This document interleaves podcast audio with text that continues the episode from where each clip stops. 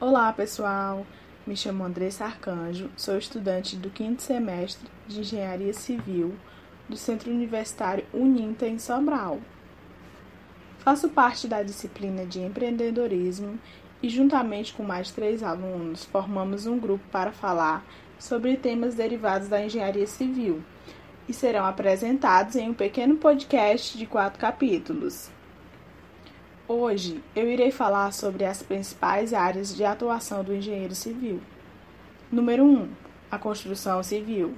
Sendo a área mais clássica de atuação do engenheiro civil, trabalha com materiais de construção e processos construtivos, que visam o melhor desenvolvimento das obras para atender o mercado geral de imóveis.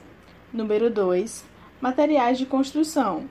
Nesta área, o engenheiro estuda as características de cada material usado na construção civil, buscando sempre a racionalização de suas aplicações tendo uma visão futurista para buscar novas tecnologias ligadas à melhoria e otimização do mercado de construções. Número 3. Cálculo estrutural. Esta área busca realizar cálculos que atinjam os requisitos de resistência de materiais, teoria das estruturas, estruturas de concreto armado e protendido, estruturas metálicas, estruturas de madeira e pontes, buscando sempre inovações e segurança da estrutura.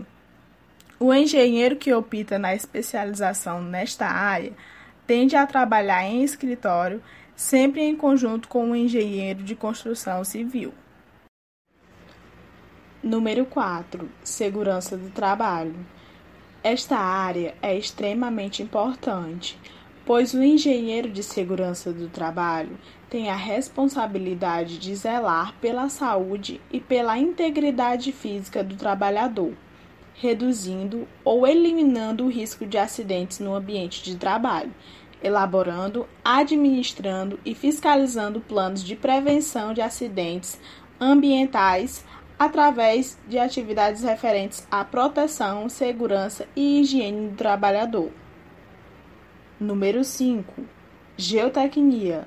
Nesta área, o engenheiro geotécnico trabalha com a mecânica dos solos, interferindo nas obras de infraestrutura de qualquer natureza, como, por exemplo, escavações, obras de fundações, movimentações de terras, barragens de terra, estabilidade de taludes, sistemas de informação geográfica e outros mais. Número 6. Estradas e transportes. Uma das maiores áreas da engenharia civil que podem ser seguidas.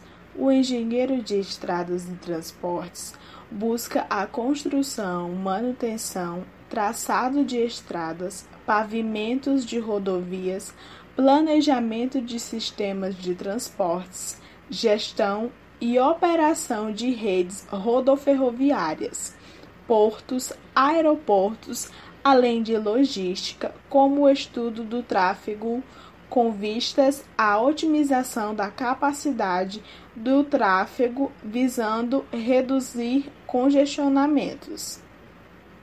Sabendo que o engenheiro civil tem uma gama de opções para especialização e formação que capacita aos profissionais a trabalharem como gestores e administradores, por isso, é comum vermos engenheiros em cargos administrativos de empresas.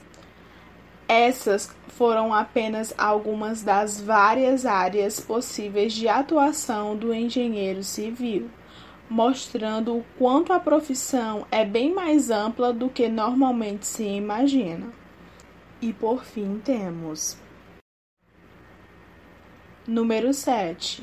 Especialização em ambiental. O engenheiro ambiental tem função social e de contribuir para a redução dos efeitos adversos das atividades produtivas nos meios físicos e biológicos, buscando implantar modelos de desenvolvimento econômico tanto na prevenção quanto na minimização dos impactos que a atividade humana provoca no meio ambiente, implementando e monitorando medidas mitigadoras ou de ações ambientais, tanto na área urbana quanto na rural. Este foi apenas um resumo do então citado tema.